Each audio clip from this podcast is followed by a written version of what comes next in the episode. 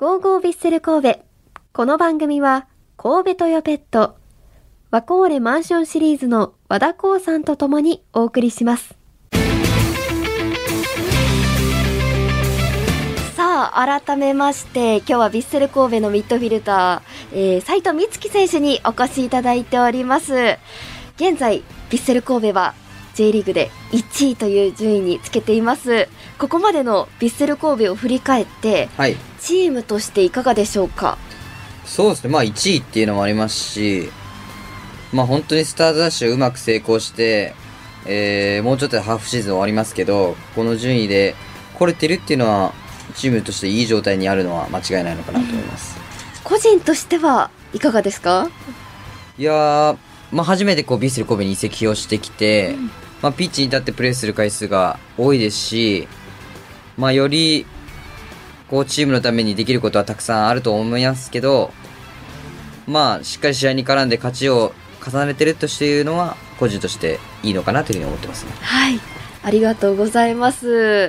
さあ、ここからはですね、リスナーさんやサポーターの皆さんと、私、アクタと前田さんから、えー、斉藤選手について質問させていただいて、斉藤美月という人間を丸裸にしていきたいと思います。よろしくお願いします。まずは斉藤選手の簡単なプロフィールを紹介したいと思います。で斉藤選手は1999年1月10日生まれの24歳。はい。で神奈川県藤沢市出身で2016年湘南ベルマーレでプロデビューロシアのルビンカさんガンバ大阪を経て今シーズン湘南ベルマーレより期限付き移籍で加入し今年でプロ8年目となります、まあえー、ヴィッセルの新加入会見の時にあのサポーターさんに何て呼んでほしいですかって聞かれた時にみっちゃんかみつきと呼んでほしいとおっしゃっていましたが、はい。い今もそうですか？や、もちろんです。今も、まあ斉藤選手より、みっちゃんか、みつき選手が嬉しいですね。私たちも今日はどちらかで呼ばせていただきたいなと、はいお願いします。美月選手とはい。呼ばせていただきます。よろしくお願いします。えっと実はですね先日ホームゲームの時に、はい。このまだ出演のことはお知らせできていなかったんですがサポーターさんからいくつか質問やメッセージをいただいておりますので、はい。まずはこちらをお聞きください今日はお二人ではい試合来られたんですか、はいはい普段はスタジアム普段普は来られもう毎試合来てます。はい。じゃあ好きな選手を教えていただいていいですか？斉藤選手です。お斉藤斉藤選手です。もともとあのガンバの試合も見に行くので、であの去年とかガンバの試合見に行っている時には斉藤選手はいい選手だなと思ってたら今年ビッセルに来てくれたのでよしと思ってでもう応援してます。斉藤選手こんないつもガンバの試合の時結構ブチ切れてたイメージがあって、ビッセルでは切れないんですか？って聞こうと思ってたけどこの間切れてたんで。もう大丈夫です。そういう性格。そういうところも好きなんですか？そうです、そうです。そういうなんかもうはっきりして、なんか上の人にもしっかりものを言うところが大好きです。あもう素晴らしい活躍でね。抜群ですね。はい。はい。斉藤美月選手に聞いてみたいことがあれば神戸の街のお気に入りの場所はどこですか？みたいなことですかね。やっぱまあ神戸に来てすぐですから、ねうんお気に入りの場所見つけたか、同じとこ行きたいですもんねうん。試合する上で一番大事にしていることなんですか？どうですか斉藤美月選素晴らしい選手だと思います。手どういうところが素晴らしいですか？そうですね。ボールキープできるところとボール耐えるところはすごいなと思います。おおめっちゃ詳しく見てるもし斉藤美月選手になんか質問できることとか聞いてみたいこととかあったら教えてくれますか？どうやったら、えーボールあのすごくキープできるのかを聞いてみたいです。はいちょっと最後の質問からどうやったらボールキープできるようになるのか？ボールキープか。まあ、もともとなんかこう、ボールを長く持ってどうこうっていうするタイプではなかったんですけど、やっぱ体が小さい分、まあ単純に自分の腕であったりとか、体をしっかり使って、相手をブロックするっていうのは一個重要かなと思ってますね。まああとは、まあ、できるだけ相手にビビらずに、相手の正面に立とうとするっていうのは重要かなと思いますね。はい。あの横浜 F・ マリノス戦だったと思うんですけど、はい。あのネットでも話題になったのがぐるぐるキープって。あの、もうどんもう結構相手にチェイスされてたんですけど、はい。なかなか取られない取られない中キープして繋いだっていうシーンがあって、はい。あの時の実際プレーっていうのはどうでした？うんまあなんていうんですかね。あれはなんかこう特別個人的にすごいいいプレーっていう風には捉えてはないですけど単純に相手が来たのを避けてるだけでん。もしかしたらもっといい選択肢もあったしより良かったと思いますけどまあ僕にはまだあのボールを奪われないということしかできなくてただまあ結果論ですけどあれが前線につながってチャンスにつながりそうになったシーンではあったのでまあああいういいシーンを増やせたらいいのかなというふうに思いますかね。お子さんの話では、まあ、それプラスそのやっぱりボールを取るってところははい。すごくこうかっこいいっていう話があって、はいはい。タックル数がまあ今リーグで6位だった、はい。あのやっぱりすごい上位でやっぱボールを取る代名詞みたいな感じになってると思うんですけど、そこへのこだわりみたいなのってあったりしますか？そうですねやっぱりプロになったのプロサッカー選手になれたのもそこの部分が大きいのかな影響してるのかなと思いますしそのところがストロングの部分だと個人的に思っているのでまあこだわりは強いですし、まあ誰かにこうその部分で負けたくないっていう気持ちはやっぱありますね。今は本当にそれがもう結果にチームの結果に表れてるので、やっぱり頼もしいというか、やっぱりこれからも見てみたいなと思うところですよね。はい。めちゃくちゃ質問してくれた子、はい参考になったと思います。ちょっと難しいお話もありましたけど、他にあのサポーターさんのメッセージで気になるところありましたか？あでもえーっと試合で大事にしていることはい。試合で大事にしていること。まあなさっきこう収録の前に話したんですけど、はい。まあ、緊張感を常に持っとくっていうのは個人的に結構大事にしていて、自分がこう緊張状態にある時の方がパフォーマンスがいいっていうのは分かってるので何かこう緊張してない状態っていうのはあっちに足がついてなくて呼吸があんま整ってなくてっていう感覚が自分の中であるので、まあ、呼吸を整えるためにも緊張感がある方が僕はいいなと思ってるんでそれを逆に感じ取るっていうのが大事にしてることですかね。なるほど。じゃあ結構メンタル面の方を試合の面では大切に。そうですねやっぱそこはアスリートにとって重要かなと思いますね。うんありがとうございます。でもその中でもこう、はい熱く激しくっていうところも斉藤選手の、まあ、先ほど、確かにそうですね。怒ってるって言われてましたね。まあ怒ってるっていうわけじゃないんですけどね。はいなんかまあ自分の性格上そうですけど、うんそれはもう人関係なく自分が思ったことは伝えるし、それに対して反発があって何かこう大事になるわけではないと思ってるのでしっかりベンチに帰って見えないところでは、うん、熱くなって話してるわけじゃなくて冷静になって話して話し合いをして解決してますし、まあその場になった時に熱くなってしまってるので、ただまあそういう感情を持ってプレーするのは僕の良さでもあるので、はい。何かこう変えようっていう気持ちにはなってないですけど、ただ相手の話はしっかり聞く必要はあると思ってるんで、そこは重要視してます。全然そういうところ見たいっていうまあ確かに。サポーターの方いらっしゃるので、はいぜひもっと熱くね、そうですね。はい、試合の親密見たいなと思います。あと斉藤選手じゃない三月選手は、はいまあ、神戸に来てまだ半年もう立ってないですね。も経ってなはいいくらいですけれども、はい神戸でお気に入りの場所とかできました？まあ、お気に入りか、まだ、神戸でこう何回もそこを訪れてるってとこはないですけど、うんうんうんただもう本当海もあって、山もあって、で、山に関してはやっぱ、登れば絶景が広がってますし、はい。そういう綺麗な風景を見るのは好きなので、やっぱり、こう、ケーブルカーに乗って、上に行くみたいなことは何回かあるんで、はい。そういう場所は好きですかね？この前はハーブ園みたいなところ行きましたし、はいはい。ハーブ園？布引きハーブ園というところが、はい、あの六甲の近く。そうですね、はい。新神戸の、はいそうです。上にあって。新神戸の上の方にこうあるんですけど、すごい綺麗でしたね。はい。おお。ちょっとハーブ園気になりますし、はいはい美月選手がハーブ園行ってるのを確かに。想像つかないかもしれないですけど。かったですね。ちょっとそこ行って、あ、美月選手もここ来てたんかって思いながら回りたいですね。に。まあ上に上に行けば会えるかもしれないですね。ちょっとそのあたり歩いてみます。ありがとうございます。はいまあちなみに今年 J リーグが30周年というメモリアルなシーズンとなっているんですが、美月選手は何か印象に残っているシーンっていうのはありますか？サッカー選手になる前、はいはい。また後でもいいですし。そうですね。まあ僕自身出身が湘南で、はい。えー育成も湘南ベルマーレ出身ということでまあ一番印象に残ってるのはまあ僕が所属してた時は J2 が最初だったんですけど、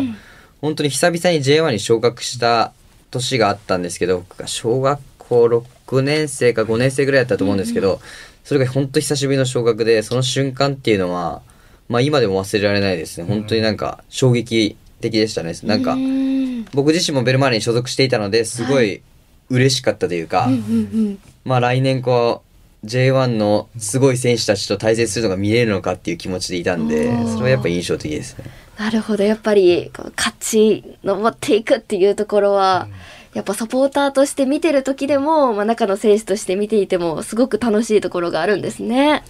すあの選手でその J の中でなんかこう改めてすごいなって思う選手っていうのは歴代でいらっしゃいますかね？でもやっぱ昔から対戦していても、まあ、今同じチームですけど山口蛍選手は、まあ、セレッソに所属した時もそうだし今の神戸で対戦した時もそうですけど、よりチームメイトになって凄さを実感してるというかまあこんだけ頼もしいんだなっていうのは感じてますし僕と、えー、蛍さんの能力の差であったりセンスの差っていうのを今も感じてるんでまあいろいろ吸収できる部分が本当に大きいなというふうには感じてますね。なんかでも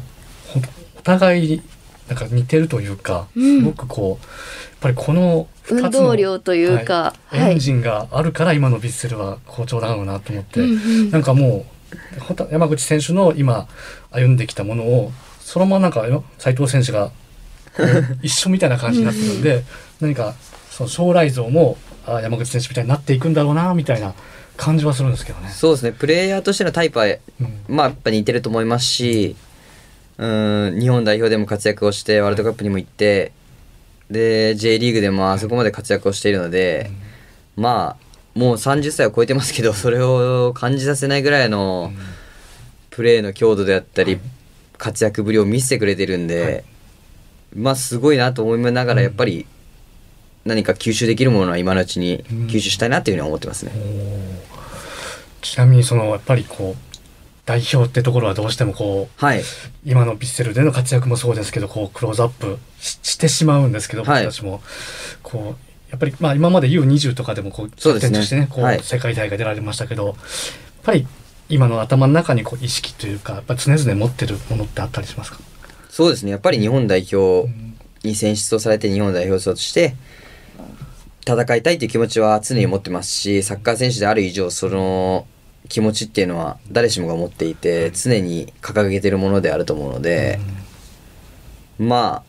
そこに対する思いは強いですしそういうのを経験してそういう舞台で戦った選手が今チームメイトでたくさんいるんでより話を聞きながらやっぱ、いいなっていうふうに思ってますかね。はい。今シーズンだったら特にこう結果が出てるんでなんか例えば今選ばれたとしても胸を張って出ていけるんじゃないかなっていうそうですね。まあ、神戸を代表として、湘南を代表として、そこに立てる自信はありますし、まあ、やっぱ結果が出てないと、そこに到達するのは難しいっていうのは、僕個人としても感じてるので、だからこそ、今のチームの状況もそうだし、結果をやっぱ出し続けないといけないっていう気持ちは強いですかね。楽しみですね。楽しみですし頼もしいですし、はいはい、ちょっと深いところにねサッカー話入っちゃいましたけど、はい。ざっくばらんの方行きま行きましょうか。そうですね。あと、あの、湘南とかガンバのお話も出ましたけど、はいあのーリスナーさんのラジオネームダンクレイはウェスクレイさんからいただいてるんですけれども、神戸と対戦してきたと思うんですが、神戸を相手チームとして見てた時の印象と、はい。神戸の一員となってからの神戸の印象の違いって何かありますか？といただいてます。はい。まあ、湘南に所属してた時は、うんうん。どちらかというと対戦しやすくて、うんうん。なんでかっていうと、やっぱりこう日本代表に所属してる選手だったり、まあアンドレスもそうですけど、こうビッグネームがたくさんいて、ビッグクラブっていう印象が強いからこそ、まあ下馬評みたいなのは僕らがどちらかというと負けるんじゃないかって思われてる中で対戦できてたんで、うんうん。やりやすさはあったし、そういう相手に対して何が自分ができるのかなっていうのを考えでプレーできてたんで、うん。でヴィッセル神戸に入ってからは逆にそういう風に思われることもあると思いますし、はい。より勝ちに対してもそうだしいろんなこうプレッシャーがかかる中でプレーできてるんでまあそれは自分のためになってるんでいいなと思います。うん。なかなか外からの意見っていうのを、もうヴィッセル神戸を応援してて、ヴィッセル神戸のことしか知らないとしわからないことですから、いや本当どのチームもって言ったら変ですけど、はい、まあビス今はこう1位っていう立場ですけど例えばそれが1位じゃなくても去年だったり一昨年うんうん。だったとしてもやっぱこうアンドレスが相手にいるとか、ホトラさんがいる豪徳さんがいるとか、うん。武藤さん大迫さんがいるみたいなそういう中で相手として対戦するのはどの選手も心待ちにしてるんじゃないかなと思いますね。うんうん今はそれが練習でできてるっていうのがすごいというかこの前も公開練習があったんですけど、はい。イニエスタ選手と結構ミニゲームとかでバッチバチにやってたりとかしてなんか入ってから入る前と入ってからでイニエスタ選手とのこう球際などそれとかはいはい。感じるものって変わりましたか、いやー本当すごい選手だなっていうのは 今も感じますし、やることに無駄がないというか、何かこう難しいことを自分から難しくしてないというか、うん。シンプルなことを性格的、はい。確実にプレーできるのがイニエスタだと思いますし、うん。それプラスアルファやっぱりスペシャリティがあると思うので、攻撃に関しても守備に関しても、うん。まあそういうのを練習で一緒に感じ取れるっていうのは本当大きいなと思います。だからそこでしかもねもう今皆さんチームの人はそうですけどアンドレスってみんなねこういうい。うところがなんかこう親近感が、そうですね。うんうんうん。それは間違いない。外にいる時は絶対アンドレスなんて呼ばないですからね。確かにチームメイトだからこそっていうのはあるかもしれないですね。あともう一つ、あのーリスナーさんからの質問で、はい。ラジオネームカヤックさんからいただいてまして、いつもガツガツボールをダッシュする姿を見て、みっちゃんと大声援を送っています。その美月選手に質問です。チームメイトにこれだけは負けたくないことありますか？過去の在籍チームで負けなかったことでもいいですといただいています。ああこれだけは負けたくないまあサッカーにおいては、はいさっき話したようにやっぱボールを奪い切るとか、うんうん。球際の部分であったりとか、そういう感覚的な部分はやっぱ負けたくないなっていうふうに常に感じてますし、まあメンタリティ的な部分もなんか相手に対してこう自分が劣ってるとかってその試合中に考えることはやっぱりまてますしそれは練習中もそうなんでその負けず嫌いの気持ちとか、おー。負けん気の強さみたいなのはまあ負けたくないなと思います。大事ですね。例えばサッカーじゃなくてゲームとかでもやっぱそうなんですかね。ゲーム。まあもし例えばゲームを、はい。じゃあこのゲームを1ヶ月後みんなで対戦しますってなったらすごい多分練習すると思うし何かこうテストが1ヶ月後ありますってなった時にこれ勉強してきてくださいって言われたらすげえ勉強すると思うしまあどちらかというとそういうタイプですかね。へえ。ちなみに仲いいチームメイトっていうのは誰になるんですか？まあでもどうだろうなロッカーの隣が本ちゃんではい。本ちゃんって呼んでるのがもう。あはい、本ちゃんで本ちゃんとはよく話しますし、はい。でも年が近い選手も多いし、まあ、山川さんもそうだし、はい。長谷さんとかまあ本当大樹とかも近くてよく話しますし、まあ、それこそ大迫さんとか武藤さんとかも話をするんうで、ーん。誰か特別めちゃめちゃ仲が良くてじゃあご飯も毎日一緒に行きますってタイプじゃないですけど、うんまあ、ざっくばらんにいろんな選手と関わることが多いですかね。まんべんなくはい皆さんと仲いいんですね。ちなみに本ちゃんは本田選手ですよね。本ちゃんは本田さん めちゃくちゃ仲の良さが伝わってきますけども、はい。ちなみに休みの時とかはそうなると誰と過ごすことが多いんですか？そうですね奥さんと過ごすことがやっぱ多いですかね。選手よりも？全然選手とはオフの日です。会いたくないです、選手に。なるべくで奥様の話今出ましたけど、はいちょっと私たちの中でも結婚してるんやっていうのがそうなんですよ、ね。サポーターの皆さんもあんまり知らなくって、はい。い、つ結婚されたんですか？えっ、と、去年ですね。去年結婚をして、はいまあ一応、あの、ガンバに在籍した時に、うんうん。あの、デジッチではい、沖縄にいる時に、まあ発表したんですけど、そうですね。それを見てくれてる 方は結構気づいてくれてる方多くて、はい。なんかあんまり記事として出てなかったので、触れていいのかなっていうのは。全然触れても大丈夫なことなんでちょっとサポーターさんからの質問で奥様との馴れ初めが聞きたい、ぜひ教えてくださいっていうのも、はい、はい、あの言われてたので、はい。それも聞いてもいいですか、全然大丈夫です。奥さんはえっと同級生ではい、高校の同級生で、っうん、ていう感じですかね。慣れ初めは本当そうです、はい、本当高校の同級生で。高校の同級生で高校の時から？いや高校を卒業してからお付き合い始めたんで。っっていう感じですね。ていう感じなんですね、はい。それが慣れ初めです。だそうです。ははいい、奥様はサッカーお好きなんですか？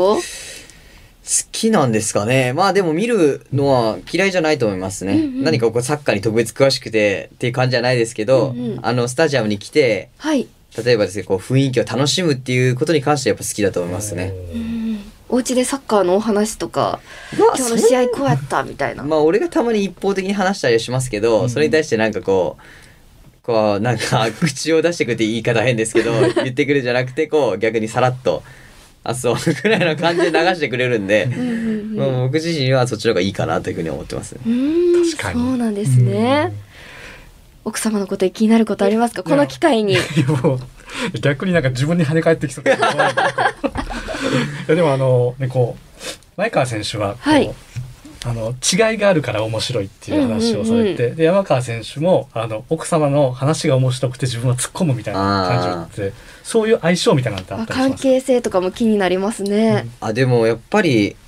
僕自身話すのが好きで、こう一人になってるのが嫌いなんで、うんうん。奥さんと一緒にもう常に何かを話したりとか二人でいるっていうその雰囲気が僕は好きなんで、うん。何か特別会話がなくても、うん、そこにいてくれるだけでこういい雰囲気になれるんで、うん。おお。なんていうんですかね一人ぼっちが嫌いなんで。まあ、うさぎと一緒でこう一人になると 寂しくて死んじゃうみたいなそっちタイプなんでどちらかというとはいサッカーしてる時の印象と全然違うんですけど。でも本当寂しがり屋なのかな、はい一応だからこう選手と話すのも好きだし、はいまあおしゃべりってよく言われるんですけどどちらかというとそういうタイプなんで、えー、うさちゃんって思ったらなんかすごい可愛いって思って。だから 寒がりだしみたいなだし、寂しがりだ寂し温めてあげないと、い、けないですね。本当に新たな一面を知れたような気がしますけれども。ありがとうございます、はい。まだまだ時間がねこうあれなんですけどはい。ちょもう一つ、あの、リスナーさんからの質問で、あの、子供がクラブチームに行ってまして、まあ、学年人数多く、怪我明けくらいからコンディションも戻ってもメンバーに入れないっていうのがあって、まあ、斉藤美月選手がメンバー外になった時はどのように頑張ってましたかと、そうですね。まあ、メンバー外になっても